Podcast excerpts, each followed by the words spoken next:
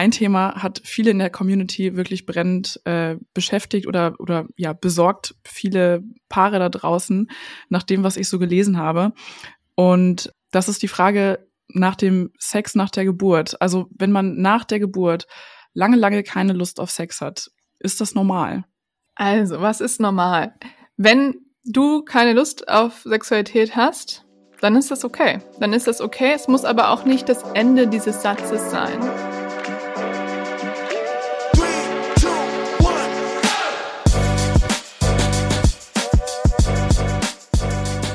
Mama halblang mit Rebecca und Sophia.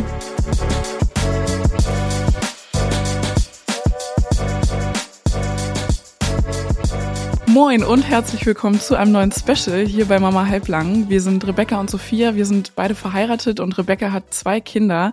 Die sind zweieinhalb Jahre alt und sieben Monate alt. Und ich habe ein Kind, das wird im April drei Jahre alt. Und zeitgleich schlüpft dann auch mein zweites Kind. Also ich bin gerade dolle schwanger. Und bald sind wir hier zwei Mamas mit insgesamt vier Kindern. Und Rebecca und ich reden hier alle zwei Wochen über ein Überthema, das uns in unserer Elternschaft beschäftigt. Dazu teilen wir unsere eigenen Erfahrungen wie auch recherchierte Fakten und diskutieren immer so ein bisschen. Und immer wieder finden auch Expertinnen ihren Weg zu uns, so wie heute. Zu Gast ist Anouk Algermissen. Anouk, du bist Psychologin und Paartherapeutin und wir dürfen dich heute mit unseren Fragen und auch Fragen aus der Community durchlöchern. Ich kann schon mal so viel verraten. Das Thema Sex war bei euch, bei euren Fragen ganz hoch im Kurs. Und alle, denen das auf der Seele brennt, die hören ja heute hoffentlich den einen oder anderen guten Ratschlag.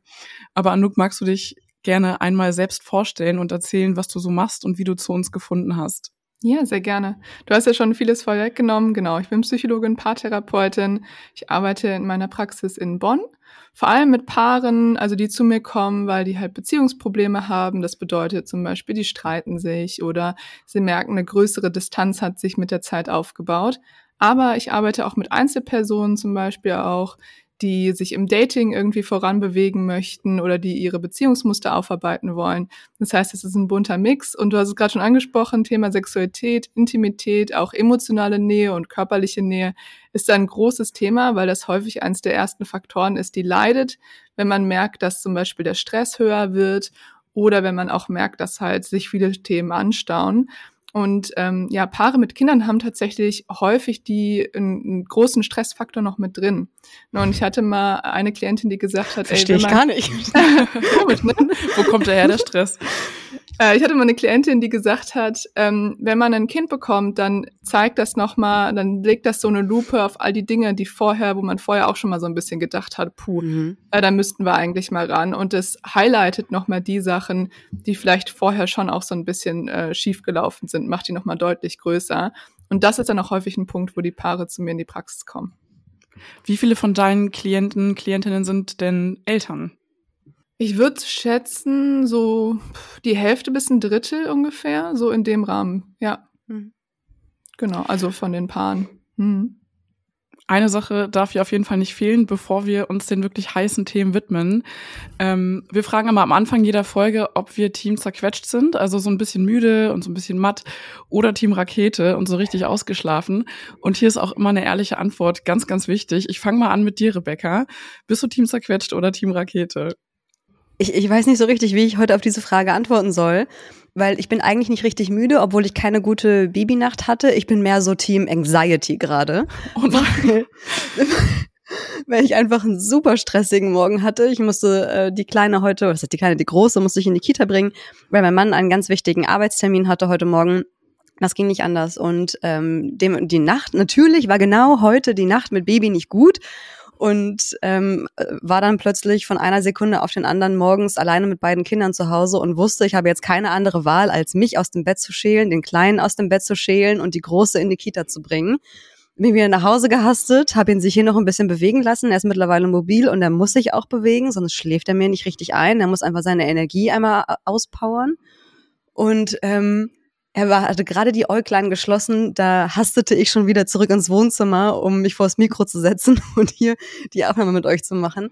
Aber ich freue mich sehr, hier zu sein und ich habe auch total Bock drauf. Und ähm, ich gehe einfach mal davon aus, dass sich mein, ja, wie sage ich das, mein, mein Stresslevel einfach wieder einpegelt jetzt über die nächste Stunde, sage ich mal. Wie geht's euch? Wie geht's dir?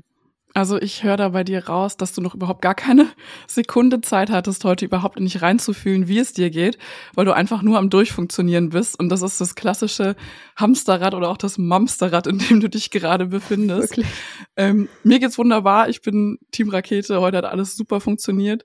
Ähm, Anouk, wie geht's dir? Bist du Team Zerquetscht oder Team Rakete? Ich bin auch eher Team Rakete. Ich habe zum Glück sehr gut geschlafen, fange meistens morgens, weil ich mir das gerade tatsächlich leisten kann, ein bisschen, bisschen ruhiger an. Das hatten wir gerade schon im Vorgespräch kurz. Bei mir geht's dann abends eher los. Äh, genau, das heißt, ich habe jetzt gerade noch alle meine Energie. Aber wo wir gerade darüber sprechen, vielleicht können wir das auch nachher kurz mal zum Thema machen. Wie reguliert man denn überhaupt seinen Stress? Ne? Und wie kann man in so einem ja. krass durchgetakteten Alltag, wo viele Leute von einem abhängig sind, kleine Menschen von einem abhängig sind, man Jobs hat etc., überhaupt mal eine Minute finden, wo man sein Nervensystem ein bisschen runterbekommt. Ich glaube, das ist super schwer so schon und natürlich mit äh, kleinen Kindern noch dabei und im stressigen Alltag nochmal eine ganz andere Herausforderung. Selbstregulation ist, glaube ich, eine eigene Folge. Aber ohne wollen, Scheiß. Aber es ist so wichtig. Wir wollen uns ja heute eigentlich den Paarthemen widmen, aber meistens ja. fängt es ja bei einem selbst an.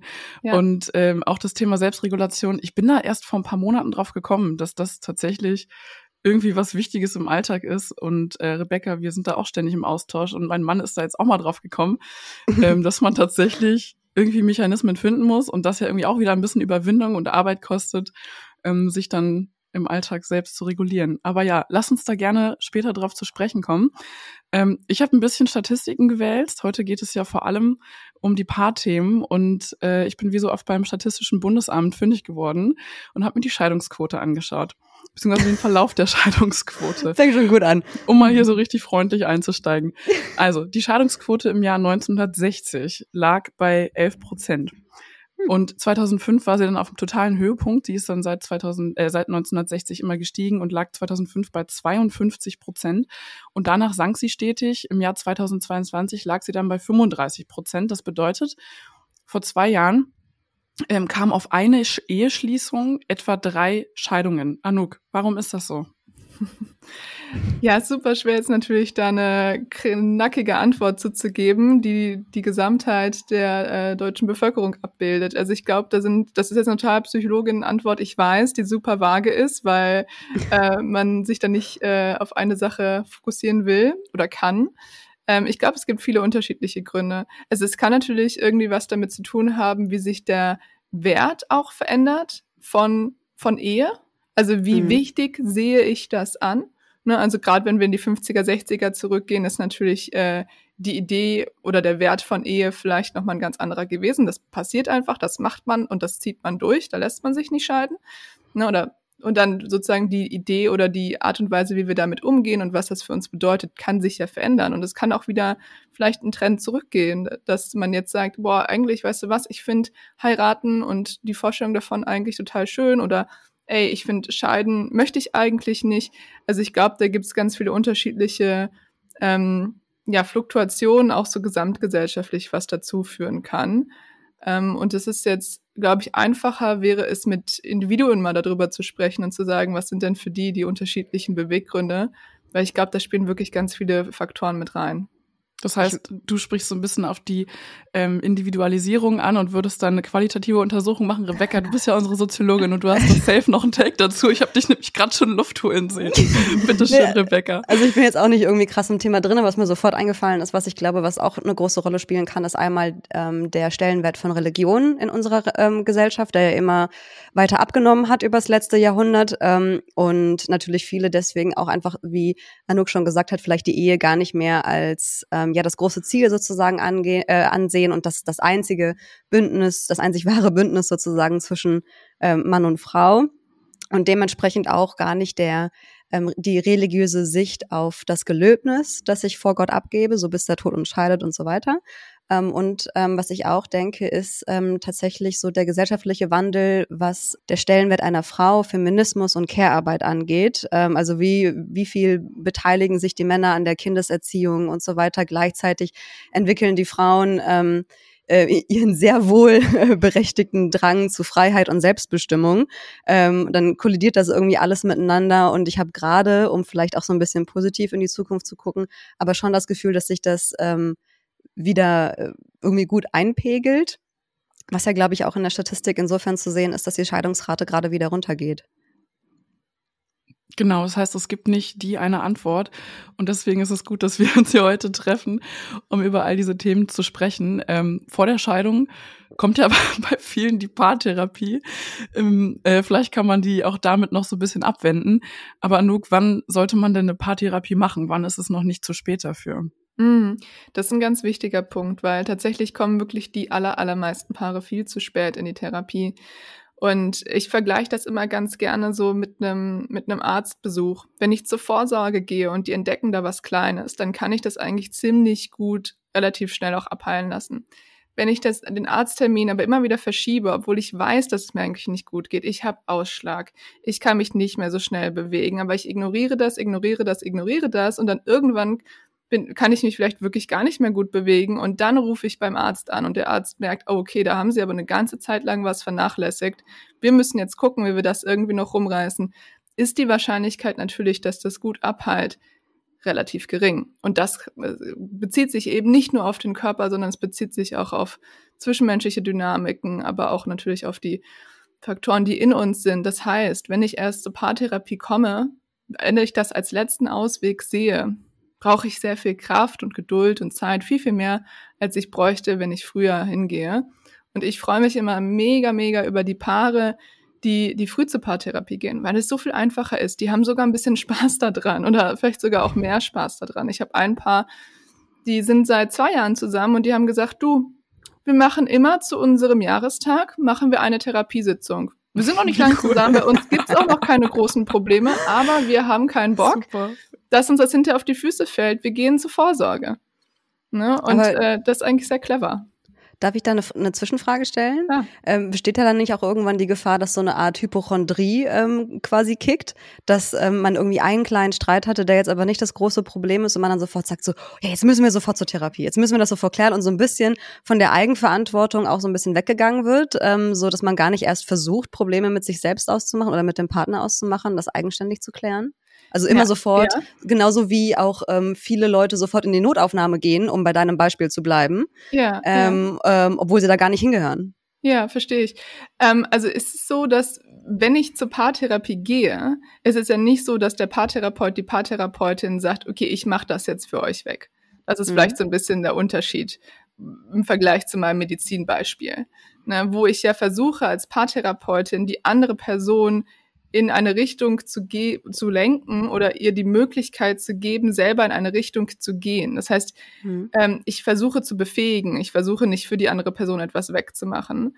Und das heißt, da ist ja die Eigenverantwortung noch ein ganz, ganz Teil der Therapie. Also gibt es vielleicht auch äh, Kollegen, Kolleginnen, die das anders sehen oder anders machen. Aber für mich ist ganz wichtig, es geht nicht darum, dass jemand dann abhängig davon wird, zur Paartherapie zu gehen und zu sagen, nur da können wir unsere Probleme lösen, sondern die sollen ja hier die Tools lernen, um das zu Hause selber machen zu können. Mhm. Und das heißt, der große Teil der Arbeit findet zu Hause statt und gar nicht in den Sitzungen.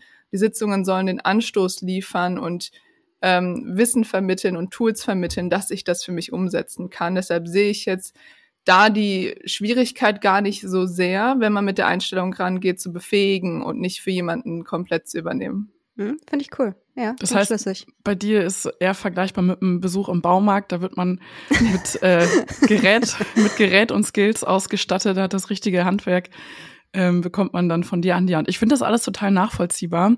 Was ist denn, wenn ein Part in der Beziehung schon so weit ist, dass er sagt, hey, ich glaube, wir brauchen Hilfe und der andere sich dem aber völlig verschließt.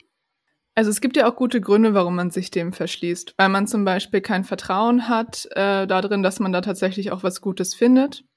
Ne? Weil man merkt, nee, ich will jetzt auch gar nicht den Schritt mehr auf dich zugehen. Ich bin eigentlich ein bisschen trotzig und alles, was von deiner Seite herkommt, blocke ich erstmal prinzipiell ab, ne? weil das vielleicht schon so weit gegangen ist.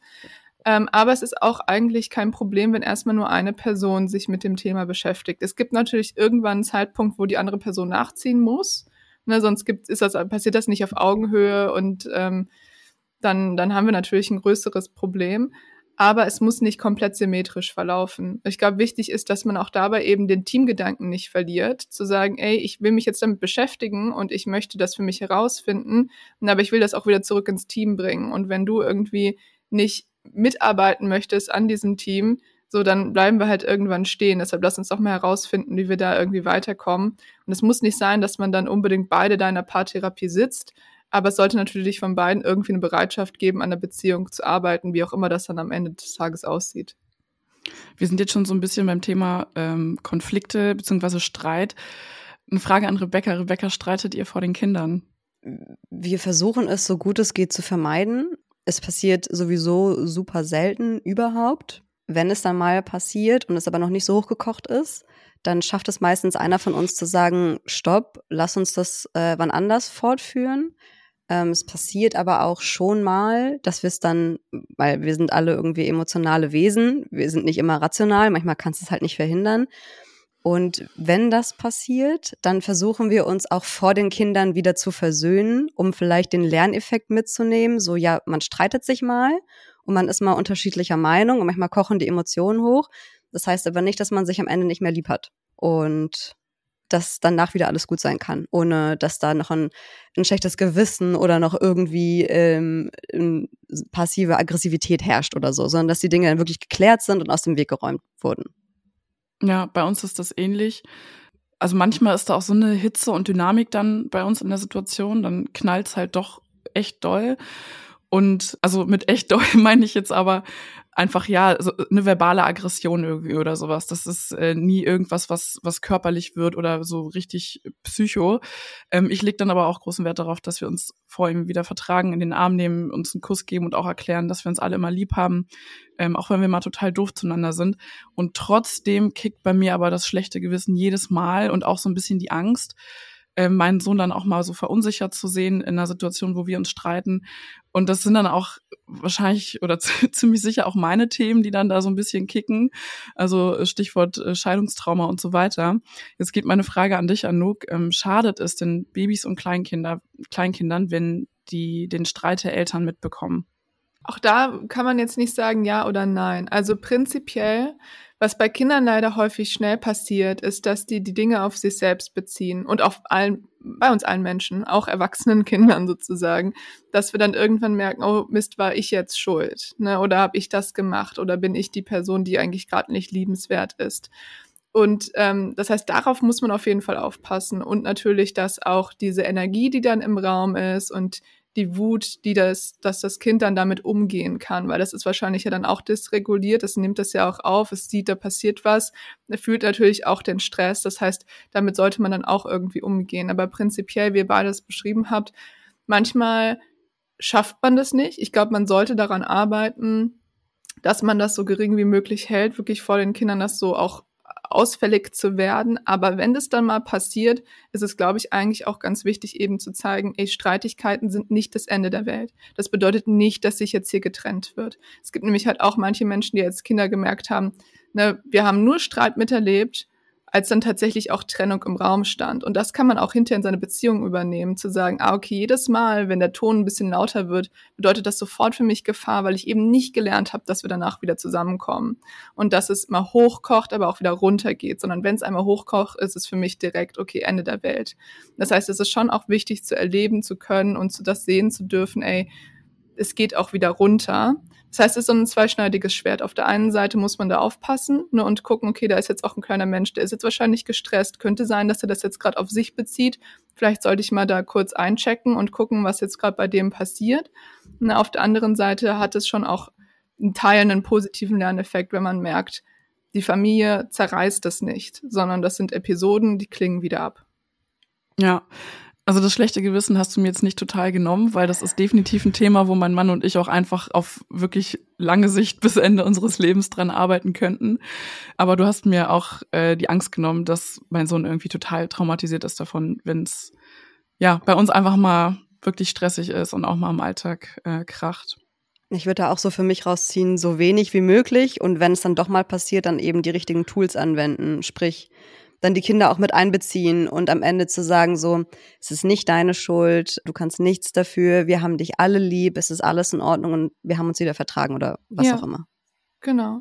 Also die Sicherheit, die muss halt irgendwie genau. trotzdem wieder aufgebaut werden. Ne, also, dass man das weiterhin spürt, ähm, und dafür braucht es halt, das ist halt so ein bisschen die Schwierigkeit. Ne? Das heißt, man muss selber erstmal wieder selber reguliert sein und da zu seinem Kind gehen zu können und wieder diese Sicherheit und die Wärme auch ausstrahlen zu können, weil das merkt natürlich, ich kann dann die Worte sagen, so, ey, es ist alles okay. Wenn ich das aber noch mit so einer Anspannung sage, kommt bei dem Kind natürlich was komplett anderes an. Ja. Das heißt, um dieses Gefühl auch transportieren zu können und auch die Sicherheit wieder geben zu können, muss ich erstmal ne, bei mir selber anfangen oder eben vielleicht das mit meinem Partner, meiner Partnerin erstmal geklärt haben, damit ich das dann auch machen kann. Das heißt, da gibt's auch einen Zeitfaktor. Na, das ist natürlich eine Problematik weil es nicht so einfach rauszukommen aus dem Tunnel. Und wenn das Kind das aber mitbekommen hat, dann will man jetzt auch keinen Monat verstreichen lassen, bis man das nachholt.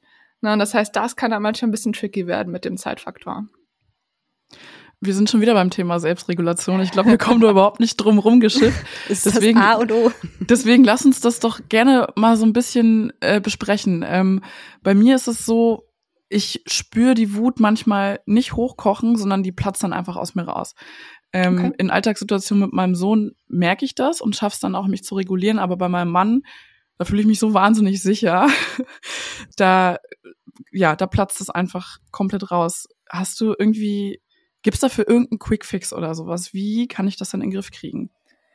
Also es gibt, es gibt Quickfixes für Wut, die helfen aber meist nicht so gut wie die langfristigen Fixes. Also ich fange mal bei den besser wirkenden an. Wenn du jetzt sagst, deine Wut platzt auf einmal aus dir raus und du hast sie nicht kommen sehen, könnte das ein Indiz dafür sein, dass du vorher schon häufiger mal genervt warst, das aber nicht kommuniziert hat, hast. Und das staut sich dann so lange auf, bis es dann nur noch den einen Tropfen braucht und es bricht aus dir raus. It's me. okay. Da sehe ich mich wieder. It's me. Gut. Das heißt, der langfristige Fix dafür, für den Mechanismus wäre, dass du das ernster nimmst, wenn du genervt bist und dann schon früher das kommunizierst, bevor das so viel Kraft anstauen kann, dass es einfach aus dir rausplatzt. Das ist eigentlich der viel hilfreichere Tipp, würde ich jetzt mal sagen, als hinterher mit der schon ziemlich hohen Wut irgendwie umzugehen. Also müssen wir uns wirklich vorstellen oder uns daran erinnern, Emotionen sind nun mal sehr, sehr stark und die regulieren uns total, also dysregulieren uns, ne? Und aber auch wenn die einmal da sind, ist es super schwer, wieder aus denen rauszukommen. Das heißt, lieber früher ansetzen, als dann zu versuchen, wenn sie da sind, irgendwie mit ihnen umzugehen. Das heißt, wenn ich Spielraum vorneweg habe, den unbedingt nutzen. Und das bedeutet, dass aber die reine Kommunikation meiner Gefühlswelt schon ausreicht, um mich selbst zu regulieren. Also ich stelle mir das gerade so vor, ich wache irgendwie morgens auf und irgendwie habe ich das Gefühl, mir geht's scheiße, es ist irgendwie kacke, ich bin genervt, ich weiß auch in dem Moment gar nicht so richtig warum. Ja. Und dann sage ich zu meinem Mann, ich bin irgendwie, ich bin mega kacke drauf, ich bin total genervt und irgendwie mega gereizt. Ja. Und das reicht dann schon aus, um aus der Situation Druck rauszunehmen, oder was meinst du? Hm, also ich glaube, was Druck rausnehmen würde, ist, wenn du weißt, was dich nervt und mhm. du dann einen Partner hast auf der anderen Seite, der äh, da auf dich zugeht und dich sieht. Weil dann fühlt man sich verstanden, dann fühlt man sich nicht allein damit. Das heißt, es gibt eigentlich noch einen Schritt dazwischen. Und wenn du aufwachst und du merkst, ich bin genervt, diese Genervtheit erstmal ernst nehmen, innehalten, sagen, warum bin ich genervt? Ich lasse es jetzt einfach mal zu, ich versuche das nicht irgendwie wegzuargumentieren, ich darf nicht genervt sein, ich muss einfach weiterziehen, sondern ich lasse den Gedanken einfach mal zu genervt. Okay, was könnten die Möglichkeiten sein? Ich habe scheiße geschlafen. Ne? Oder gestern Abend war wieder so eine Situation, die mich an das und das erinnert hat und das nervt mich jetzt schon seit einigen Monaten, aber ich habe es nie angesprochen, weil es eigentlich nicht schlimm genug war. Ah, okay. Das vielleicht eine Kombination aus den zwei Tagen. Oder ich bin einfach wirklich heute, ich habe eine kurze Zündschnur. Und wenn ich das habe, dann mit dieser Info kann ich in die Kommunikation gehen und sagen, du, zu deiner Information, ich bin heute ein bisschen schlecht drauf, ne? Du musst es wissen, weil es kann sein, dass sich das jetzt in den Tag zieht. Und wenn ich mal ein bisschen pumpig reagiere, dann weißt du wieso. Aber ich habe auch gemerkt, dass über das und das Thema, das stört mich jetzt schon längere Zeit, da sollten wir mal drüber sprechen. Und dann kannst du tatsächlich auch das Problem, was dich nervt, lösen. Und nicht nur die Emotion, die dir zeigt, dass etwas nicht stimmt, runterregulieren dann ist das Problem ja noch nicht gelöst. Ne? Das heißt, da hast du viel mehr Spielraum. Rebecca? ne, ich, ich weiß nicht, was jetzt in Sophias Moderation als nächstes kommt, aber ich Wir gehen jetzt in den Block Kommunikation. nee, okay, dann, dann, okay, stopp, dann, dann will ich tatsächlich hier noch einmal kurz einhaken, weil ich würde gerne noch mal den Elterntwist da reinbringen. Genau, ja. Weil. Das jetzt auch mein Ansatz gewesen. ja, mach mal. Darf ich oder, oder soll ich dir lieber den Nee, nee, lassen? mach mal bitte. Okay. Weil wenn wir hatten ähm, oder ich habe auch ganz oft die Situation, wir teilen uns ja die Nächte auf mhm. und ich kann ähm, an den Wochenenden ausschlafen oder die Nacht einfach durchschlafen, nicht mal ausschlafen, aber durchschlafen. Mhm. Und ich ähm, bin dann am Samstag oder Sonntag äh, ganz oft auch trotzdem kraftlos und habe dann aber auch gleichzeitig das Gefühl, ich darf jetzt nicht genervt sein, weil ich habe ja durchgeschlafen. Ich habe mhm. ja nicht die mhm. Babynacht gemacht so und ähm, verbiete mir das ganz oft selbst. Da habe ich gerade schon ähm, von dir dann gelernt, aha, okay, nee, aber es ist trotzdem erstmal wichtig zu akzeptieren, dass ich dieses Gefühl jetzt habe und das irgendwie auch so ein bisschen zulasse. Aber das Ding ist ja, so ein Elternalltag ist natürlich wahnsinnig durchgetaktet. Und ich merke bei mir, bei mir fehlt, mir fehlt ganz oft gerade vor allem jetzt im ersten Babyjahr, das so ultra anstrengend ist und so viel von dir abverlangt, fehlt mir am aller, allermeisten meine Autonomie. Dass ich ähm, im Laufe des Tages einfach mal entscheiden kann, ich möchte jetzt ganz schnell ins Café reinspringen und mir noch einen Kaffee holen. Ich möchte jetzt noch mal ganz schnell dieses und jenes, ohne dabei hunderttausend Handgriffe mitdenken zu müssen. Mhm. Das ist ja aber ein Problem, das fast gar nicht oder nur in wenigen kleinen Portionen ähm, gelöst werden kann. Und ich frage mich dann, was, was machen dann Paare in solchen Situationen, wo sie erkannt haben, ich fühle mich so und so und erkannt haben, das und das ist der Grund, aber auch erkannt haben, dass es gar keine Lösung jetzt momentan dafür gibt. Hm, ja, sehr spannende Frage. Ähm, manche Dinge, die kann man nicht einfach lösen. Ne? Manche, für manche Dinge gibt es keine Verhaltensweisen, drei Schritte, Punkte, Plan, den man durchziehen kann und dann ist es weg. Unser Leben ist viel komplexer als das.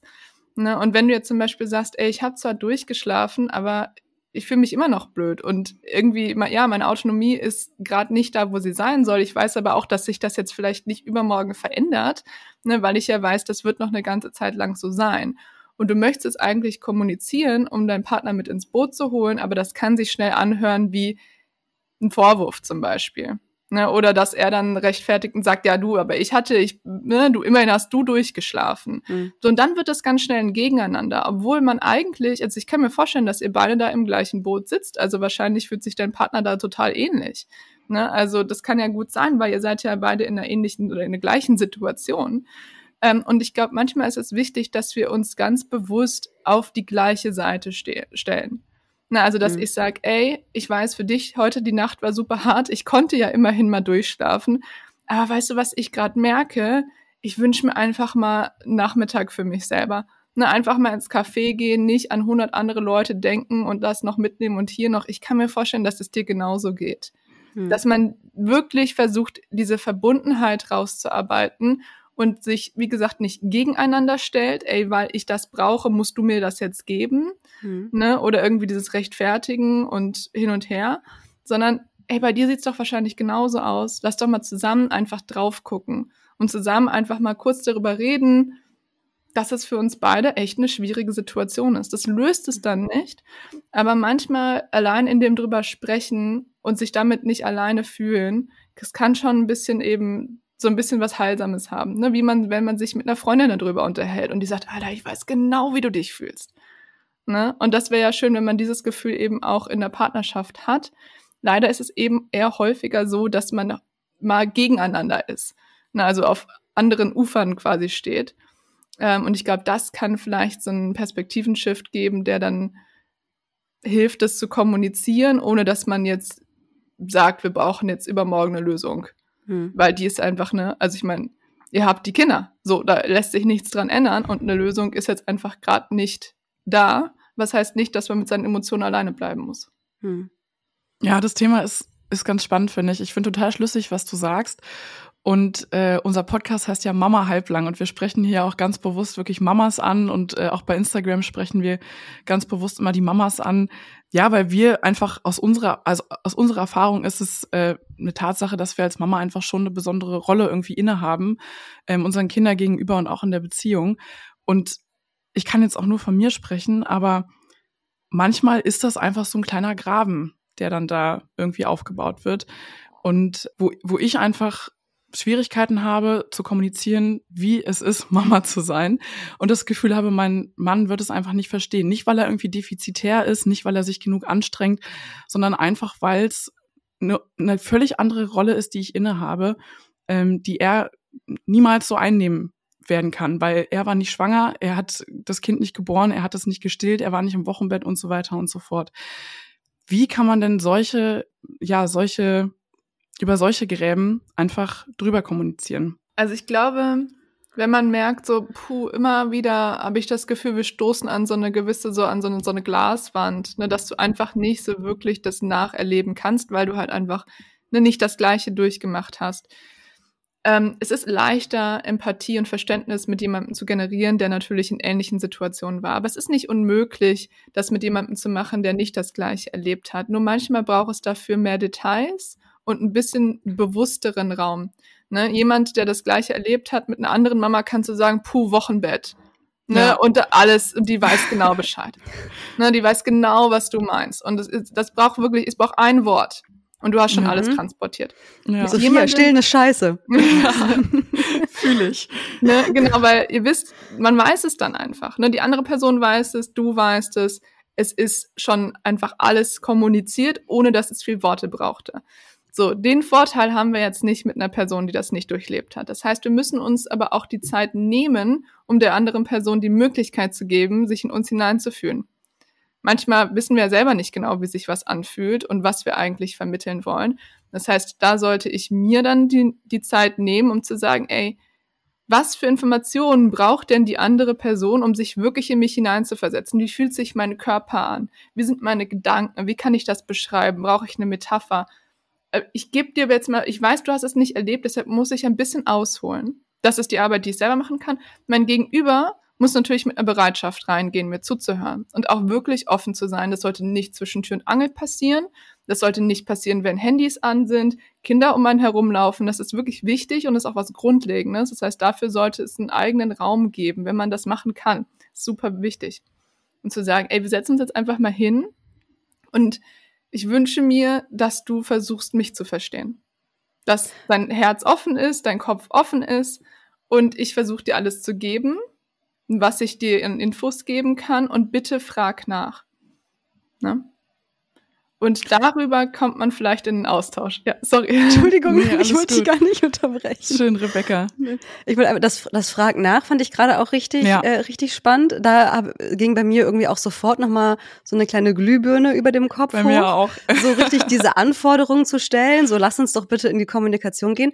Und was ich irgendwie vielleicht noch ergänzen wollen würde, wäre, also klar, die Bereitschaft zuzuhören und ohne die von meinem ohne dass der dass mein Gegenüber denkt mir jetzt eine Lösung präsentieren mhm. zu müssen und mein Problem irgendwie zu lösen weil darum geht's ja erstmal gar mhm. nicht mhm. mhm. es geht ja erstmal nur darum auch mit mit meinem Beispiel vorhin mit den schlechten Nächten und wie lösen wir jetzt das Problem ohne dass wir es lösen können dass es einfach nur darum geht ähm, beide sagen erstmal nur wie sie sich fühlen mhm. und das war's dann quasi auch. Also es braucht dann gar nicht erstmal den dritten Schritt über eine Lösung nachzudenken. Es geht erstmal nur darum zu verstehen, wie fühlt sich der andere und damit kann man es dann auch erstmal gut sein lassen, weil das ganz oft schon hilft. Das habe ich Sophia auch heute Morgen in der Sprachnachricht gesagt. Ähm, ich habe ihr erzählt, wie mein Morgen ist und wie krass der war. Und ähm, dann meinte Sophia so, äh, ja, so heftig, deine Resilienz mittlerweile, bla bla bla. Und ich meinte so, ja, ja, aber ganz ehrlich, dir davon zu erzählen, ist auch einer meiner Regulationsmechanismen. Mhm. Ich, es muss dann irgendwie raus, ich möchte das erzählen, ich möchte, es muss aus meinem System irgendwie entlassen werden. Und dann erzähle ich Sophia, weil mhm. das dann irgendwie schon hilft, dass ich weiß, da ist jetzt jemand und der hört mir zu und die sagt mir im Zweifelsfall entweder so, boah, krass, was du da alles stemmen musst oder ja, ich weiß, ich fühl's, ich habe das auch schon durch oder so. Mhm. Und dann geht's mir auch schon besser. Ja. Dann ist schon der Himmel wieder ein bisschen blauer geworden. Früher war es das gute alte Tagebuch, das man geschrieben Jetzt sind die Sprachnachrichten bei WhatsApp. Heute ist die Sprachnachricht ja. bei WhatsApp, ja. Ich glaube, man unterschätzt auch wirklich die, die Wirkung von dem Gefühl, gesehen zu werden und gehört hm. zu werden. Ne? Ich, ich unterschätze glaube, das nicht. ich crave danach. Ich komme dazu gleich noch. Ich habe dazu nämlich auch eine Frage. Ähm, Anouk, deine Antwort gerade fand ich wirklich super schlüssig und ich habe da ganz, ganz viel äh, draus mitgenommen.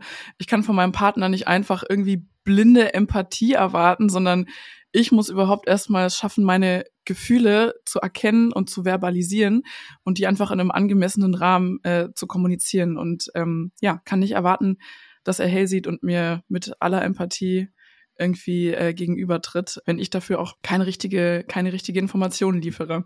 Zu der Art und Weise der Kommunikation. Mhm. Sehr viele Konflikte, also wenn ich raten müsste, 90 Prozent bei meinem Mann und mir, kommen dadurch zustande, dass er etwas auf der Sachebene kommuniziert und es bei mir aber auf der Beziehungsebene ankommt.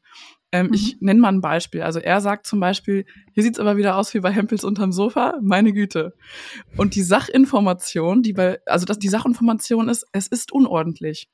Und was ich aber höre, ist, du bist faul, du bist nachlässig und du bist nicht genug. Wie kann man denn da immer wiederkehrende Konflikte lösen? Was muss sich an der Kommunikation auch auf beiden Seiten ändern, beim Sender und beim Empfänger? Hm. Ja, das ist dieses auf sich selbst beziehen, ne? was wir vorhin ja auch kurz mit den, mit den Kindern hatten, was wir bei Erwachsenen aber genauso haben. Ne, du hörst ja eben nicht, das Zimmer ist unordentlich, sondern du bist faul oder ich bin faul. Ne? Ich beziehe das auf mich und auf meine Person. So, das ist schon mal gut, wenn ich überhaupt mitbekomme, dass ich Dinge auf mich selber beziehe. Meistens kann ich davon ausgehen, dass wenn ich eine emotionale Reaktion habe, so kann, hilft es sehr gut, einmal kurz innezuhalten und sich zu fragen, okay, warum überhaupt? Wenn er zum Beispiel sagt, boah, hier sieht's aus wie beim Hempels unter, unterm Sofa, du merkst sofort so, ey, ne, was soll denn ja. das? Du denkst, Triggert okay, mich total. du denkst, hm, okay, warte mal kurz, ich trete mal gerade einen Schritt zurück. Das ist eine heftige Reaktion vielleicht darauf, was einfach gerade nur gesagt wurde. Das heißt, ich habe wohl noch was anderes mit reingenommen als Interpretation, nämlich ein Affront gegen mich als Person und das hat diese Abwehrreaktion hervorgelöst ja, vielleicht, ne, manche Menschen, die jetzt zuhören, denken sich, Alter, ich kann doch jetzt nicht bei jeder Situation immer kurz innehalten, dann das analysieren, die Stars, ich dafür keine Zeit. Warte, warte, warte mal kurz, ich muss, ich muss einmal kurz hier mein Analyseheft rausholen und einmal. Ich befürchte, genau. wir sind auch schon wieder bei der Selbstregulation. Die Wut, die platzt nämlich auch. genau, in diesem Moment platzt die Wut bei mir dann einfach todes raus. Ich sage, ja, dann räum halt auf. Ich habe doch hier den ganzen Tag zu tun gehabt und da geht's ja. dann schon direkt los, ja. Also, was ich noch dazu sagen will, so, keine Sorge, man muss da jetzt nicht alle fünf Minuten in seinem Alltag eben mit seinem Analyseheft durch die Gegend laufen. Aber es hilft schon, meistens gibt es wiederholende Themen und wiederholende Trigger, wo man sagt, ey, wenn das kommt, wumm, ja. da fängt sofort bei mir eine starke emotionale Reaktion an. Entweder weil dieses Thema in der Beziehung einfach eine konstante Wunde ist, die diese Emotion hoch, hochholt, oder vielleicht, weil das Thema noch älter ist und der Gedanke, ich bin faul, geht sogar noch in meine Kindheit zurück. Das Denn befürchte das ich gerade auch. Es ist eine Therapiesitzung für mich ja gerade. Vielen Dank. Ne, aber das heißt, wenn das kommt und ich weiß, ich habe so ein, zwei, drei wunde Punkte und bei denen reagiere ich immer besonders heftig, dann ist es gut, wenn ich die einmal kenne. Das heißt, mit Analyseheft da sitzen, würde ich mal machen für eine Woche oder für einen Monat, je nachdem, wie hoch eure Schlagzahl ist an solchen Interaktionen. ne? Vielleicht Schön geiles Wort. Ja. Und dann mal gucken, okay, wir schauen jetzt mal wirklich, was mich da anpiekt, welches Thema das ist. Für jeden Menschen gibt es aus meiner Erfahrung, ähm, eben mit vielen, vielen Menschen, die ja schon dran gearbeitet haben, eine Handvoll Themen. Eins, zwei, drei. Das sind keine 110. Ne, also es ist keine, nicht jede neue Situation bringt auch ein neues großes Thema. Wenn ich aber meine Handvoll Themen habe, ein, zwei, ne, zum Beispiel, ich nehme jetzt einfach das Beispiel, ich bin faul, ich fühle mich persönlich angegriffen, dann kann ich schneller abstrahieren und schneller raustreten, wenn ich mich mal drauf sensibilisiere, dass dieses Thema, wenn das hochkommt, in mir stark was auslösen wird. Und wenn ich da weiß, ich habe diese Handvoll Sachen, auf die muss ich aufpassen, dann ist es leichter, auch zurückzutreten. In dem Moment, muss ich nicht jedes Mal neu mit meinem Analyseheft durch die Gegend laufen, ne, sondern ich mache das sozusagen einmal für eine gewisse das Zeit. Das Bild in meinem Kopf. ja, bei mir auch. Ne? Und dann weiß ich das aber, dann habe ich die und dann kann ich innerlich so, dann ist das viel leichter zu umreißen. Weil so eine Emotion ist häufig super schwammig. Ich weiß gar nicht, wo die her, was die will. Äh, so, die sorgt so schnell für Reaktionen. Und dann kann ich so ah, okay, ich bin faul. Ah, okay, das ist das Thema. Alles klar, ich weiß, was jetzt passiert. Ne, das ja, heißt, das ist dann auch schon mehr mein Thema als das Thema meines Mannes in dem Moment, wenn ich dann ja. so übelst drauf abgehe. Wow, die Folge ist schon jetzt so erkenntnisreich für mich. Ich wollte noch einmal kurz zu dem Punkt ähm, Anerkennung, weil das ist auch etwas, ähm, ja, was bei vielen, glaube ich, im Alltag immer eine große Rolle spielt. Mhm. Und da habe ich auch so ein bisschen anekdotisch was aus dem Alltag. Also äh, mein Mann zum Beispiel kommuniziert seine Liebe gerne durch ähm, Acts of Service. Das ist so seine Love Language, seine Liebessprache. Also er räumt dann zum Beispiel auf oder bringt mir was zu essen oder was zu trinken. Und ich dagegen, ich mache das ähm, gerne mit Worten, mit Affirmationen, spreche über meine Gefühle, auch für ihn oder wie ich mich fühle und äh, was ich gerade ganz besonders toll an ihm finde. Und jetzt ist meine Frage an dich, Anouk. Muss man denn in der Love Language des Partners kommunizieren, damit Liebe ankommt? Oder muss der Partner meine Love Language verstehen? Also vielleicht mal vorneweg, Love Language ist jetzt keine Wissenschaft. Ne? Okay. Also das ist ein toller Ansatz, damit man mal über, darüber spricht, wie man Wertschätzung gern erfährt. Ähm, aber das ist jetzt nicht wissenschaftlich psychologisch fundiert.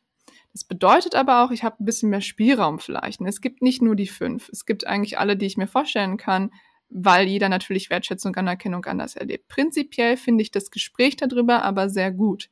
Dass man sich eben, dass man ungefähr weiß, was die andere Person besonders gerne mag. Ähm, und man sollte es auch im Hinterkopf behalten. Also es gibt so ein paar Dinge, die man über seinen Partner, seine Partnerin unbedingt im Hinterkopf behalten sollte. Das ist Trigger, was sind die Momente, wo du hochgehst und was sind deine Themen dahinter, damit ich das schneller einschätzen kann und sehen kann, damit wir uns nicht streiten. Ne? Und aber auch eben dieses, ey, wie kann ich dir Wertschätzung zeigen? Das heißt, das bedeutet nicht, dass 100% der Wertschätzung, die ich zeige, immer genau in diesen Kanal reingeht. Aber ich sollte natürlich schon mal gucken, ob davon, ob davon, ob ich davon überhaupt irgendwas sende. Ne? Und da kann man aber auch ein bisschen die Konversation größer machen. Also nur weil dein Partner Acts of Service als seine Love Language heißt, hat, heißt das ja nicht, dass er nichts auch anderes schön findet. Ne? Und da kann man ja auch mal drüber sprechen, so, ey, was ist denn für mich möglich, irgendwie dir zu zeigen? Was finde ich eher super umständlich? Ne? Oder immer mal wieder ähm, so ein kleines Check-in zu haben. Also die Antwort, die kurze Antwort ist, ey, es ist auf jeden Fall gut, wenn man weiß, wie die andere Person Wertschätzung erlebt und sich da auch hin und wieder bewusst drum zu kümmern und zu sagen, okay, ich mache das jetzt mal so. Ähm, für mich wäre es intuitiv ein bisschen anders, aber ich weiß, das kommt bei dir an. Muss aber nicht 100% abdecken. Sollte hier und da auf jeden Fall mal reinkommen wir haben hier in der Folge gelernt, dass Kommunikation wirklich key ist. Und Rebecca, du hast noch einen Punkt anzumerken oder eine Frage. Ja, weil also erstmal fand ich es mega cool, dass du so ein bisschen diese Instagram-Wissenschaft ähm, einmal ja. äh, durch den Wahrheitstopf gezogen hast. Das finde ich nämlich richtig cool, dass wir, ähm, weil ich finde, man so Instagram wird teilweise so behandelt als ja, da wird, da wird so mit großen Worten um sich geschmissen und dann mit Instagram-Kacheln erklärt und du denkst dann irgendwie, du hast die Weltgeschichte verstanden. Und ähm, dabei ist das irgendwie nur ein moderner Begriff für verschiedene Dinge. Und daran aber tatsächlich anknüpfend, ähm, ich folge einer, erst seit kurzem, ähm, einer, ich glaube, das ist eine Amerikanerin, Mitte, Ende 50 oder so, und die nennt sich Hey Beginner Wife. Und ich finde die ganz cool, weil, ähm, also die hat sechs Kinder, glaube ich, und erklärt dann irgendwie so ein bisschen, wie ihre Ehe funktioniert.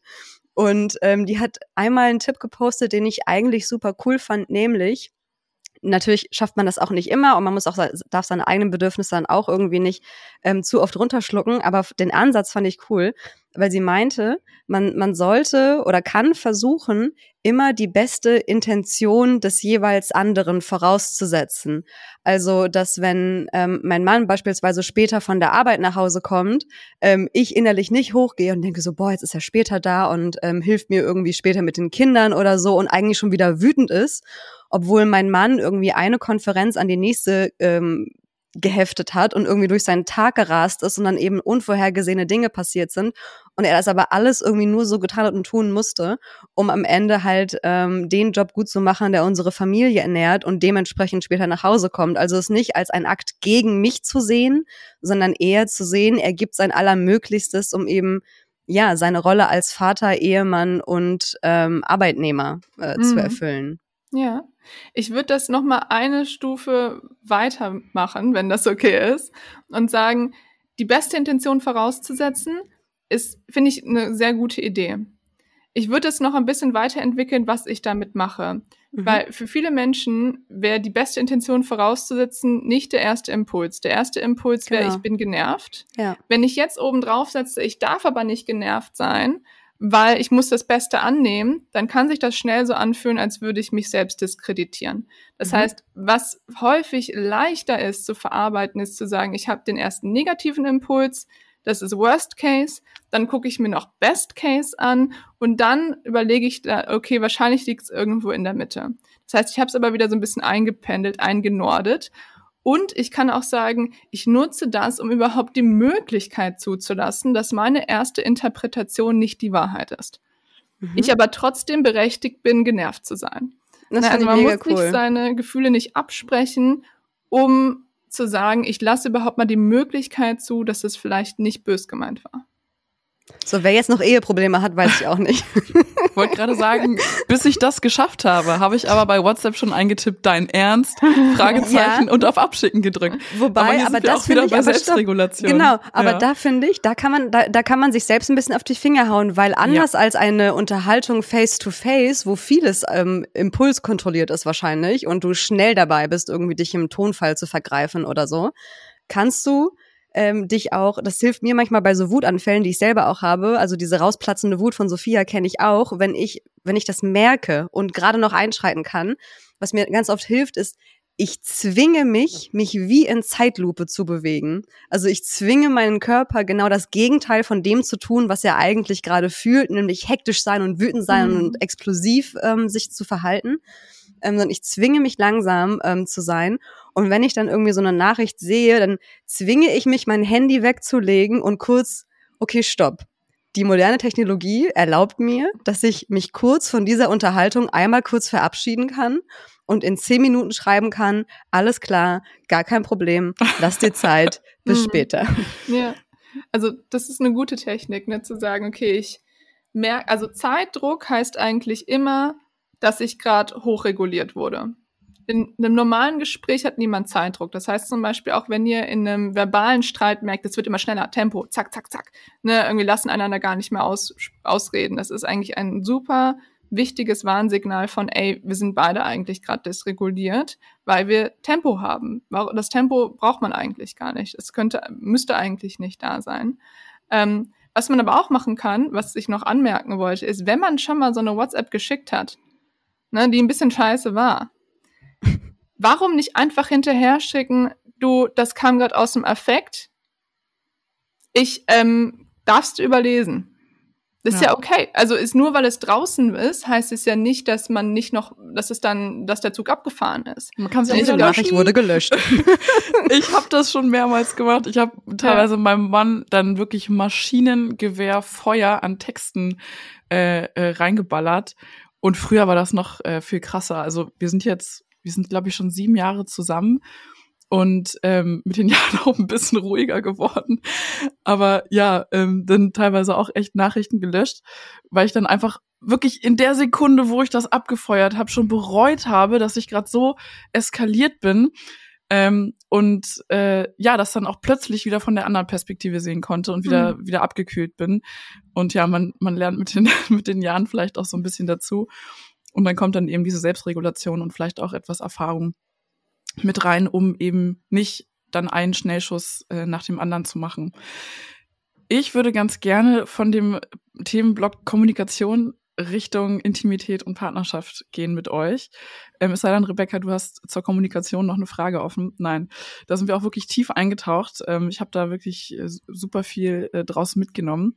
Aber ja, ein Thema hat viele in der Community wirklich brennend äh, beschäftigt oder, oder ja, besorgt viele Paare da draußen, nach dem, was ich so gelesen habe. Und das ist die Frage nach dem Sex nach der Geburt. Also wenn man nach der Geburt lange, lange keine Lust auf Sex hat, ist das normal? Also, was ist normal? Wenn du keine Lust auf Sexualität hast, dann ist das okay. Dann ist das okay. Es muss aber auch nicht das Ende dieses Satzes sein. Also ich glaube, sich zu vergleichen mit einer Norm hat noch nie irgendwem geholfen. Und es ist schwer, weil wir versuchen uns immer zu vergleichen mit anderen, aber wenn man kann, sollte man das probieren, nicht zu tun. Das heißt stattdessen auch da eher wieder den Blick nach innen zu sagen, habe ich gerade prinzipiell keine Lust? Brauche ich gerade etwas anderes, damit meine Lust kommen könnte? Habe ich nur Lust auf eine Art, eine bestimmte Art der körperlichen Nähe? Habe ich gerade gar keine Lust auf körperliche Nähe, aber zum Beispiel Lust auf sowas wie, keine Ahnung, Sexting oder irgendwas, was nicht mit Körper zu tun hat? Ähm, also das heißt, sich stattdessen dem Ganzen mal neugierig hinzuwenden und nicht zu sagen, okay, ich habe keine Lust, deshalb bin ich jetzt hier kaputt und ich bin jetzt die kaputte Frau. Das macht nur noch mehr Druck Und der Druck sorgt dafür, dass die Lust leider nie kommt, weil Druck und Lust, Stress und Lust, die vertragen sich gar nicht. Das heißt, je mehr Stress ich mir mache, Lust haben zu müssen, desto weniger Lust passiert. Das ist das Gemeine. Das heißt, stattdessen versuchen, eher neugierig zu sein. Ey, was, worauf hätte ich denn Lust? Mit welchen Begrenzungen? Ne, und was kann ich mir stattdessen anders vorstellen? Und bei vielen Mamas ist die Antwort dann vielleicht auch erstmal auf gar nichts Lust. Ja. Also auf, auf, auf gar keine gar keine Form der Nähe irgendwie, ne? Also auch so Stichwort äh, Wochenbett, Stichwort Muttertät, ähm, Stichwort Stress hast du gerade schon angesprochen. Ich glaube, es gibt bei bei vielen einfach lange lange Phasen, wo ja, wo sowas irgendwie gar nicht stattfinden kann, hm. weil ja. da keine Kapazitäten für sind, weil man sich so krass aufbraucht für diesen kleinen neuen Menschen und äh, auch Partnerschaft gar nicht mehr so richtig ähm, stattfindet im Sinne von gar nicht mal jetzt körperliche Nähe oder hm. Intimität, sondern man so komplett anfängt aneinander vorbeizuleben. Ich weiß nicht, ob du das auch in deinen Sitzungen äh, erlebst. Ähm, hm. ja, vielleicht können wir da mal so ein bisschen reingehen. Ja, ja. Also wie gesagt, ich glaube, also wenn man sich zu etwas zwingt, gerade was mit dem Thema Sexualität und Lust zu tun hat, wird es eigentlich nur noch schlimmer, weil man dann lernt, ich gebe meine Bedürfnisse und Grenzen hinweg, dann habe ich das nächste Mal natürlich noch weniger Lust darauf. Das kann ganz gern Teufelskreis werden. Also sich nicht zwingen, erstmal herausfinden, was kann ich mir vorstellen, was kann ich mir nicht vorstellen. Wenn ich zu der Antwort komme, ich habe gerade gar keinen Bock auf Berührungen und Körperlichkeit, ich möchte das einfach nicht. Ich möchte gerade niemand anderen außer diesen kleinen Menschen irgendwie an meinem Körper dran haben, weil das reicht vollkommen aus. Ähm, dann ist natürlich wichtig, dass mein Partner da mitfühlen kann, dass der weiß, warum ich abblocke, warum ich Nein sage und wie sich mein Körper anfühlt, wie ich mich fühle. Das heißt, da sind wir wieder bei dem Thema, was wir davor besprochen haben. Und auch nochmal eine andere Kombination mit, ich beziehe das auf mich selber es kann gut sein, das habe ich von vielen Leuten, auch gerade Männern schon häufiger gehört, dass sie das dann auf sich selbst beziehen, zu sagen, ah, okay, meine Frau hat kein Interesse mehr an mir, meine Partnerin findet mich nicht mehr attraktiv oder dann zu katastrophisieren und das Gefühl zu haben, jedes Mal, wenn ich mir jetzt eine Zurückweisung einhole, geht irgendwie ein bisschen was von meinem Selbstwert drauf und dann frage ich einfach gar nicht mehr nach, dann komme ich in so eine Trotzhaltung. Das heißt, es ist super wichtig, sich da gegenseitig ins Boot zu holen und zu sagen, ey, ich werde mich jetzt hierzu nicht zwingen, weil das wird nur dazu führen, dass ich noch weniger Lust drauf habe und den ganzen Prozess einfach noch weiter nach, nach draußen verzögern, in die Zukunft verzögern. Das heißt, du musst einfach wissen, dass mein Körper sich gerade so und so anfühlt. Ähm, ich finde dich aber weiterhin attraktiv.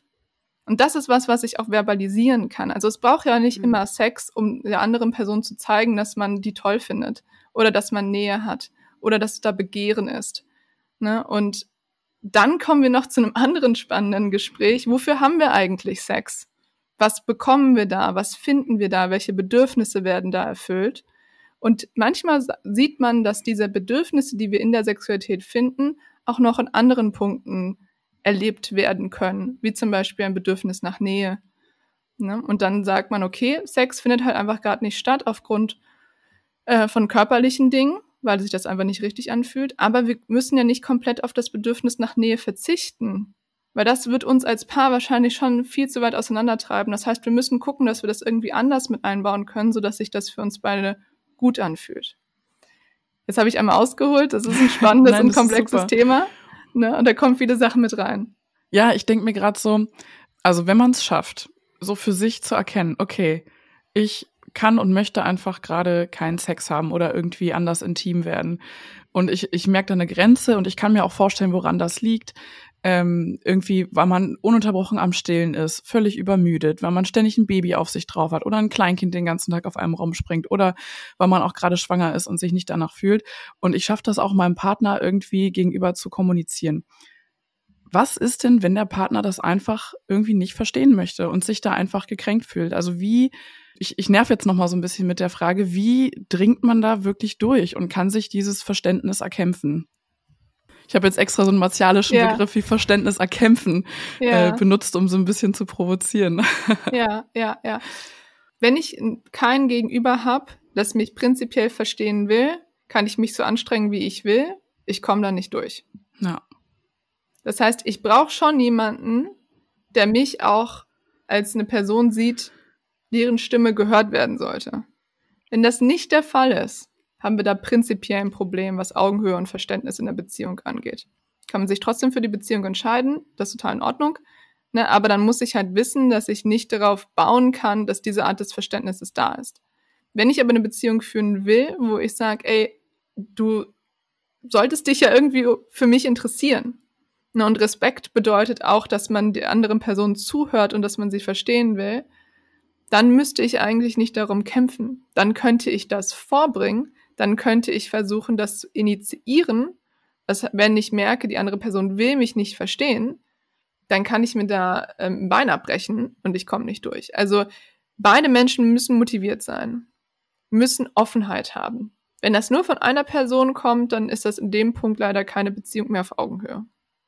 Das bedeutet, man kann niemanden dazu zwingen, mich zu verstehen. Richtig. Es muss eine Eigenmotivation da sein. Wenn, die, wenn es die nicht gibt, komme ich eh nicht durch. Also das ist auch zum Beispiel, ähm, wenn ich merke, dass ein, jemand vor mir sitzt, der keinen Bock hat, da zu sein und der es auch nicht investieren will in eine Beziehung, und in der Paartherapie einfach nur seine Zeit absitzt, dann ist die Paartherapie da vorbei. Und das sage ich auch so. Ja. Weil es keinen Sinn macht, mit jemandem zu arbeiten, der keine Eigenmotivation hat. Und genauso ist es auch in der Beziehung.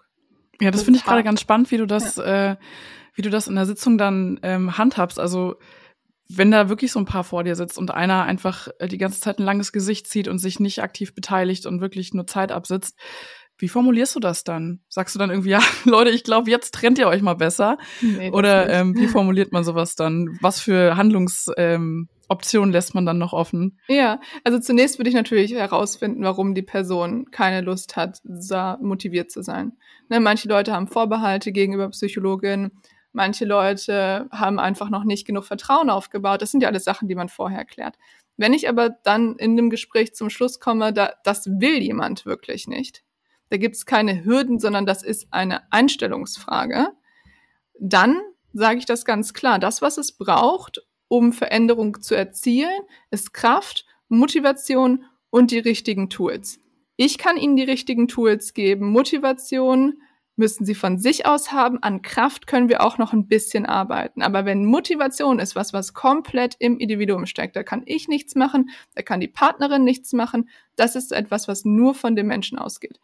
Und wenn eine von diesen drei Faktoren nicht da sind, dann ist halt Veränderung sehr schwer. Kraft und Motivation ist natürlich etwas, was im Elternalltag äh, leider oft ein bisschen fehlt. Manchmal ist es nur auf Zeit, manchmal steckt man da so drin und hat das Gefühl, äh, man kommt einfach nie wieder zu Kräften. Mhm. Ähm, aber lass uns doch hier positiv aus der Folge rausgehen. Vielleicht noch mal mit so ein paar schnellen Tipps, so ein paar Quick Fixes. Ich habe nämlich auch die Frage ähm, gelesen, abends hocken wir auf dem Sofa, jeder vor seinem Handy. Wie kommen wir da raus? Wie bleiben wir verlebt? Vielleicht hast du da noch so ein paar schnelle, schöne Tipps. Ja, da habe ich tatsächlich auch letzte Woche erst mit einem Paar drüber gesprochen, die gesagt haben, wir haben einen kleinen Sohn, sie ist wieder schwanger, ihr geht's nicht gut. Wir haben keine Zeit für Date Nights. Date Nights ist ja schön und gut, ne, sich auch wirklich zu sagen, okay, Babysitter etc. kriegen wir nicht hin. Meine Idee wäre da, so eine Art Light-Version zu machen, einen Mini-Date-Night. Also bedeutet zehn Minuten, halbe Stunde. Aber dann auch wirklich fokussiert. Dann zu sagen, Handys weg, wir sind nur beieinander. Wir sind total hier und zwar bewusst. Wir sind nicht eben mit Netflix noch dabei, mit dem Handy noch dabei. Um uns herum passiert nichts und wir versuchen in unsere so Paar-Bubble reinzukommen. Und wenn es nur dann am Ende eine Minute ist, wo wir dann uns wirklich in die Augen gucken und das Gefühl haben, wir sind hier gerade präsent miteinander. Das kann schon reichen. Aber wenn das gar nicht stattfindet, dann leidet das natürlich irgendwie darunter. Das heißt, was ich machen würde, ist zu versuchen, kriegen wir eine Date Night irgendwie rein, wo wir uns bewusst umeinander kümmern. Wenn nein, versuchen eine Light-Version zu etablieren. Und das kann sein, wir essen was zusammen, machen schnell die Küchentür zu, Ne, vielleicht äh, unser Kind kann sich mal kurz zehn Minuten beschäftigen oder vielleicht ist die Tür auch auf, aber so, dass wir zumindest bei uns sein können. Das wäre was. Und vor allem, was da das Stichwort ist, ist bewusst, mit Aufmerksamkeit, ohne Handys, ohne Ablenkung. Das ist die Präsenz, über die wir auch oft äh, sprechen, ähm, sich selbst und dem Gegenüber Präsenz zu schenken und auch einfach mal einen Gang runterschalten, also dieses Slow Life so ein bisschen etablieren. Das ist etwas, was ähm, mir und uns in der Familie im Alltag wirklich total hilft. Dieses ähm, am Handy daddeln ist ja auch Scrollen und das ist ja Informationen in einer Geschwindigkeit aufnehmen. Mhm. Ähm, und, und ja, das Gehirn kriegt dann irgendwie so seinen, seinen Dopamin-Quick-Fix, aber wirklich befriedigend ist das ja am Ende nicht. Das kennt jeder, äh, der weiß, wie es ist, wenn das Kind endlich schläft und man einfach, man, man schafft es einfach, drei Stunden am Handy zu sitzen. Man hat nichts für sich getan, man ist total unbefriedigt und hat die Zeit so verdaddelt. Ähm, und ja, da lohnt sich wirklich der bewusste Schritt und das Handy auch einfach mal irgendwie im Bad liegen lassen oder in der Küche mhm. liegen lassen, im anderen Raum, weil mein komisches Äffchengehirn will dann immer danach greifen. Ne? Wir sind ja echt ja. mittlerweile so programmiert. Das ist einfach gruselig. Also Handy im anderen Raum lassen ähm, ist ein Tipp von mir auf jeden Fall, um einfach gar nicht dran zu denken. Ähm, Rebecca, wie geht's dir? Hast du noch eine Frage? Hast du noch einen Input? Ähm, ja, Handy in einem anderen Raum liegen lassen finde ich auch, äh, finde ich eine gute Sache. Aber ich merke das bei meiner Tochter zum Beispiel, dass ähm, wenn einer von uns am Handy ist und meinetwegen vielleicht auch wirklich gerade was Sinnvolles macht, wie beispielsweise arbeiten, was in dem Moment sein muss. Es, es ist dann halt nicht mal immer scrollen oder so, sondern kann auch mal wirklich einfach eine wichtige E-Mail sein, auf die man reagiert oder so sie wendet sich auto, also sie sieht das und wendet sich automatisch an den jeweils anderen, weil du ja. signalisierst, ich bin zwar gerade körperlich anwesend, aber psychisch nicht ansprechbar. Ja. Und ähm, deswegen Handy einfach gleich komplett weglegen, wenn du weißt, ähm, ich warte jetzt auch nicht auf einen wichtigen Anruf oder so oder muss mich in einer halben Stunde noch um irgendwas kümmern, das dann wirklich wegzulegen, finde ich richtig gut. Und was ich euch auch ans Herz legen kann, ähm, ist, wir machen ja hier immer die Rauschmeister-Fragenrunden, aber ohne Scheiß macht das mal mit eurem Partner. Wenn ihr ja. genau diese halbe Stunde, diese Mini-Date-Night macht, dann, sorry, ich weiß nicht, ob man diese SMS äh, gehört hat, äh, gerade in diesem Moment schreibt mir mein Ehemann.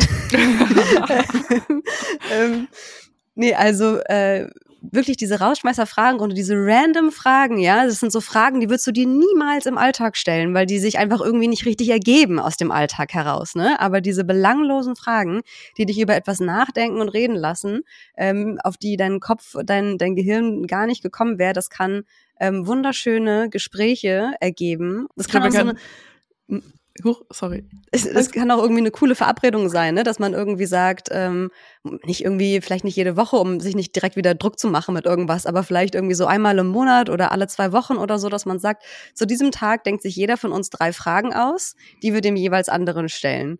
Hm. Und dann hm. halt wirklich sowas wie, wie wir das äh, gegenseitig immer machen, so mit, äh, was, was du mir, was du mich letzte Woche gefragt hast, äh, was hast du dir zuletzt gekauft, ähm, und du warst dann That Girl. So. Du, du also, hast mit der Hoffnung, That Girl zu werden. Ja. So, also irgendwas, ähm, das, äh, ja, dann ähm, kommt man auch so ein bisschen vielleicht aus einem Alltagstrott raus.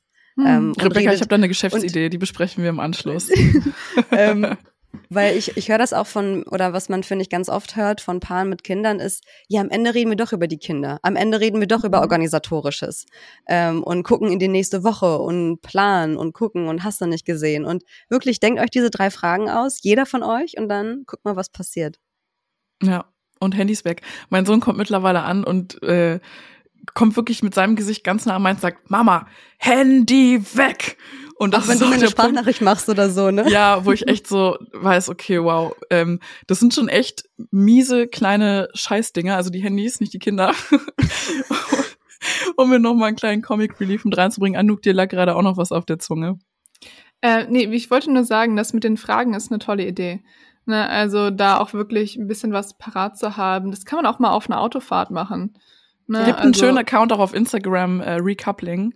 Da gibt's auch mal coole Fragen und coole Tipps. Mhm für Paare. Genau, einfach um halt so ein bisschen einen Gesprächs, ähm, Gesprächsinitiator zu haben, äh, wenn man nicht genau weiß, wo.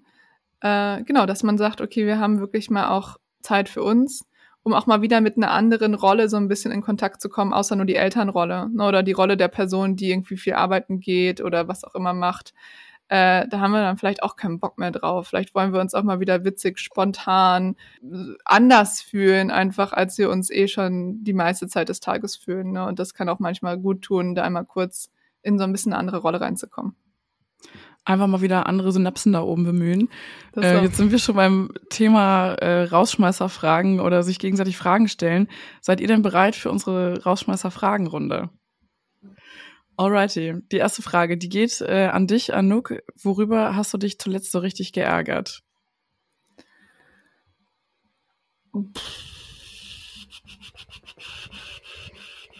Boah. Das, das könnte jetzt ein bisschen dauern, bis ich da eine Antwort habe. Bist du so zen, ja? Das ist aber unfair. zen möchte ich jetzt nicht sagen. Ich reg mich, also ich habe die Angewohnheit, dass ich mich über sehr belanglosen Kram aufregen kann. Ich reg Same. mich ganz gerne über Werbungen auf. Werbung? Geil. Ich weiß nicht wieso. Ich habe letztens, äh, äh, keine Ahnung, eine, eine Sendung geguckt und da war zwischendrin Werbung. Und ich, äh, ich fand, die hat für mich einfach keinen Sinn gemacht. Und über sowas kann ich mich dann aufregen. Natürlich irgendwie nicht ernst gemeint, aber irgendwie sowas wahrscheinlich. War das wahrscheinlich gestern bei mir ist es tatsächlich auch so, dass ich mich über Kleinigkeiten tierisch aufregen kann und ganz lange und ganz doll und mich darin so richtig suhle. Ich habe mich zuletzt tatsächlich tierisch gestern wieder darüber aufgeregt, äh, dass man nach neuen gesetzlichen Regelungen ab dem 1. April nicht mehr zeitgleich zwei Elterngeldmonate nehmen kann. Finde ich absolut beschissen und eine totale Farce. Ähm, und ja, darüber, ich werde nicht müde, mich darüber aufzuregen. Also kann ich Zu jeden. Tag aufs Neue Zu immer äh, immer wieder. Rebecca, worüber hast du dich zuletzt so richtig geärgert? Ähm, Aufzug? Oh ja, das, das ist auch eine gute Geschichte. Ich hätte jetzt was anderes genommen, aber ja, ähm, unser Aufzug geht seit gestern wieder auch. Ah ja, so, der war jetzt lange. drei Wochen kaputt. Ich habe ähm, ich hab drei Wochen lang Kinderwagen und zwei Kinder hochgeschleppt, das halbe Treppenhaus. Das war eine gute Sporteinheit. Ähm, nee, aber was ich jetzt äh, genommen hätte, ich war am Samstag mit meinem Mann im Kino und äh, neben uns äh, saß ein Paar, das einfach ähm, schon während äh, der, der Trailer und der Werbung, die ja vorher immer noch läuft, ähm, schon ganz, ganz viel geredet hat. Und ich dachte noch so, ja, mein Gott, weißt du, Trailer und Werbung ist jetzt auch egal. Aber die haben halt während des Films geradewegs weitergemacht und durchgehend irgendwelche Szenen kommentiert über Minuten. Und ich dachte mir irgendwann so, ey Leute, Einfach mal einen Schnabel halten. Ja, mein, Rebecca, du bist doch in Berlin, du kannst sie doch einfach ankacken. Das und ich, gehört doch zum ich, guten Ton dazu. Und ich meinte dann so, so zu den beiden so, hey, sorry, ähm, aber es wäre mega cool, wenn ihr ein bisschen weniger reden würdet, ne? Habe ich ja wirklich voll lieb gesagt, ne? Sie hat mich nicht mal angeguckt. Sie war so, hm, und, und, aber der Typ so, ja, ja, sorry, alles okay.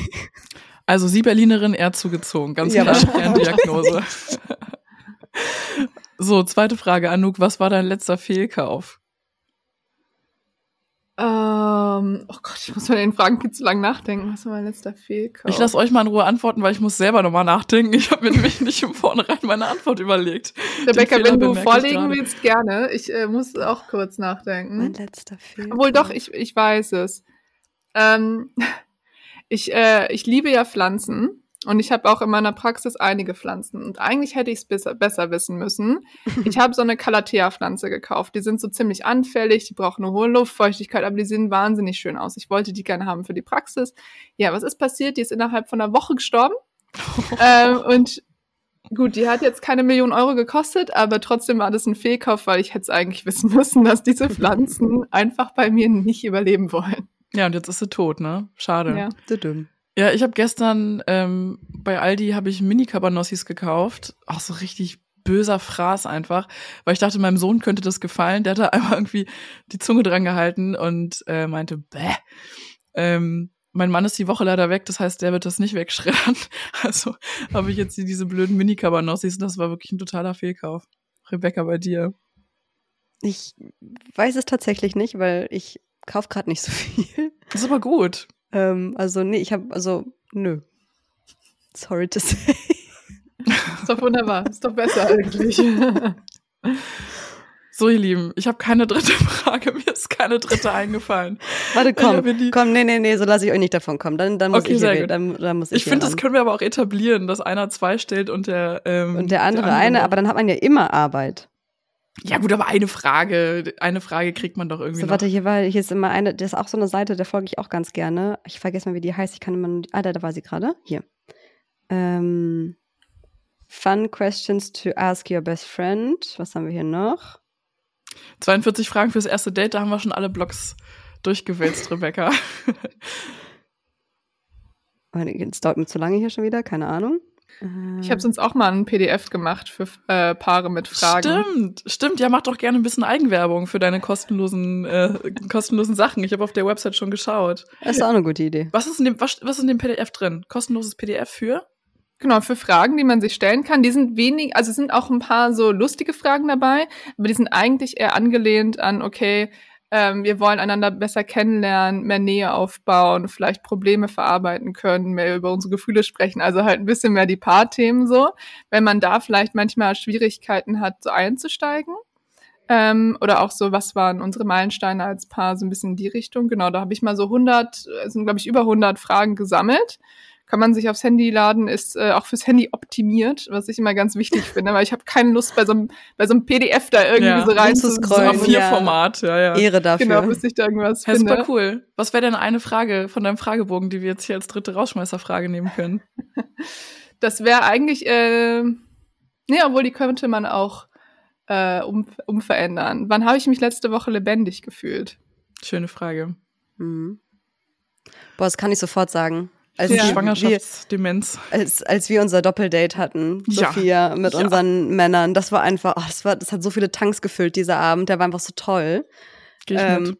Ja. War der beste Tag seit langem, der beste ja. Abend seit langem. Das, das so cool. Super viel Spaß gemacht. Ich hatte, also wir waren dann, glaube ich, alle erst um Mitternacht oder kurz nach Mitternacht zu Hause. Ich hätte es auch noch drei Stunden weiterlaufen lassen können, aber wir mussten halt zurück und meine Mutter als Babysitter ablösen. Aber ich hätte, hätte noch drei Stunden sitzen können. Ja. Voll schön. Das war wirklich ein super schöner Abend. Ich habe mich danach auch unglaublich verbunden gefühlt mit meinem Mann. Ja. Das war einfach so eine mega Quality Time. Und wir haben super viel über Kinder und Familie gesprochen, aber trotzdem war es so ein Erwachsenen-Kontext. Ja, wir haben halt danach gesagt, äh, mein Mann und ich, das war so spießig im aller, allerbesten Sinne. So zwei Paare, die, die sich gefunden haben, ähm, die irgendwie nicht mehr auf der Suche nach irgendwas sind, irgendwie jede Woche einen wechselnden Partner, jede, jeden Monat einen wechselnden Job und irgendwie so hektisch durch das Großstadtleben ballern, ähm, sondern so äh, zwei Paare, die sich über das Leben mit Kindern und ihre Zukunft ähm, austauschen und sprechen und Quatsch machen und äh, auch mal über ihre Kinder lästern und keine Ahnung. Ähm, so, das war einfach, da durfte jeder so sein, wie er ist und das fand ich wahnsinnig schön.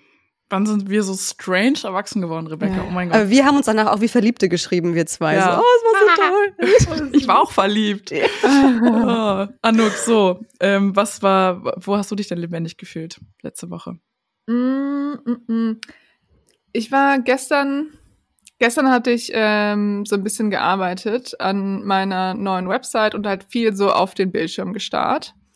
Und ähm, danach ist hier so die Sonne rausgekommen und ich bin äh, runter, hier ist so, so ein kleiner Fluss und mit so auch ähm, bisschen Grünanlage drumrum. Und das war irgendwie total schön, so einfach wirklich so zur Ruhe zu kommen, ein bisschen in der Natur zu sein, aufs Wasser zu gucken und mit dem Sonnenschein irgendwie, das heißt, da ist gar nicht so viel passiert, aber ich fand das gerade so als Kontrast zu dem, was da passiert ist, ja, hat das ganz viele Sinneseindrücke quasi geweckt und da habe ich mich auch lebendig gefühlt. Schön, schön, dass du das so achtsam einsaugen konntest, diese Sonnenstrahlen. Und wir gehen ja auch mit Sonne im Herzen und ganz viel neuem Wissen aus der Folge raus. Vielen, vielen Dank, Anouk, ähm, für ja, für dein Expertenwissen. Ich habe super viel mitgenommen. Ich hoffe, ihr da draußen auch. Wir verlinken natürlich deinen Instagram-Account und deine Website, alles in den Show Notes, ähm, damit die Leute dich auch finden und deine Arbeit weiter verfolgen können. Und wer weiß, vielleicht hören wir uns ja hier auch äh, nochmal. Deswegen ihr in der Community, liebe Raketis, liebe Quetschis, äh, schreibt uns doch gerne, wie euch diese Folge hier äh, gefallen hat. Lasst uns eine 5-Sterne-Bewertung da, wenn sie euch gut gefallen hat. Und dann laden wir Anouk auch gerne nochmal ein. Und bis dahin machen wir mal alle halblang.